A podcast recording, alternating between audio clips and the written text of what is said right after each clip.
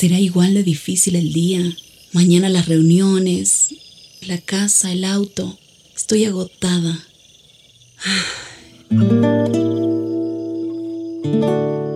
No importa cuántas cosas me hayan angustiado hoy. Me acercaré a Él porque Él tiene descanso para mi alma y mi mente. Cuando mi corazón está tranquilo, puedo escuchar su voz en quietud y confianza. Mi fortaleza está en descansar en Dios.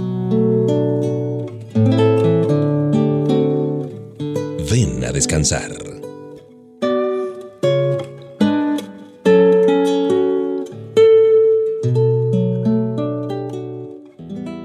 Una gran posibilidad de hacernos compañía, de disfrutar, de descansar, es este tiempo contigo. Ven a descansar con HCJB. Un abrazo de Mauricio Patiño Bustos y pienso que es un tiempo magnífico este para vivir, para servir al Señor. Piensa en la incomparable puerta de oportunidad que está abierta de par en par frente a nosotros para compartir al mundo entero de las buenas nuevas de Jesucristo. Realmente es motivador, inspirador poder participar en la entrega del Evangelio a tantas personas. El apóstol Pablo debió haber sentido lo mismo cuando escribió a los Corintios y les habló de la puerta grande y eficaz que el Señor le había abierto en Éfeso. Dios es así, Él nos está abriendo puertas todo el tiempo. Cada día despertamos a nuevas oportunidades para influir sobre otros para bien. Cuando seguimos a Jesús, comprendemos que las puertas no se abren cuando nos acercamos a ellas. Toda oportunidad significa que alguien ha ido antes de nosotros para abrir esa puerta. La pregunta es, ¿pasarás tú por esta puerta o seguirás tu propio camino? Hoy tenemos estas eh, herramientas tecnológicas y podemos transmitir el Evangelio a todas partes y con efectividad. Las puertas están abiertas de par en par, dándonos grandes oportunidades para participar en la tarea fundamental de la Iglesia y del reino de Dios que es la salvación de la humanidad. Y nosotros, como seguidores de Jesús de Nazaret, tenemos una comisión muy especial. Hemos recibido del Dios Todopoderoso la tarea de llevar el Evangelio a toda persona sobre la faz de la tierra. No es un asunto de elección, estamos bajo una obligación. Ante nosotros tenemos una puerta abierta. ¿Estás dispuesto, estás dispuesta a entrar por ella? Un abrazo para ti y disfruta de este tiempo de descanso.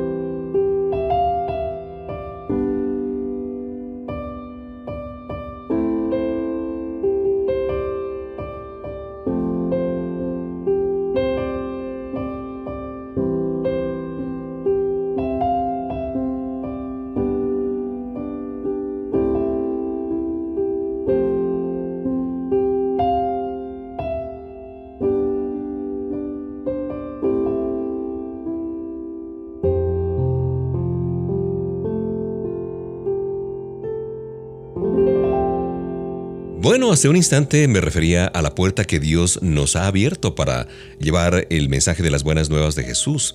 En varias de las cartas el apóstol Pablo se refiere a las puertas abiertas como una figura del lenguaje, queriendo decir grandes oportunidades para predicar el Evangelio. En la vida y el trabajo de Pablo, las limitaciones físicas, tecnológicas y geográficas le ponían trabas considerables, pero eso no ocurre ahora Estamos en el umbral del tiempo más propicio para alcanzar a todo el mundo para Jesús. Tenemos la tecnología para penetrar a todos los países e impactar a todas las culturas.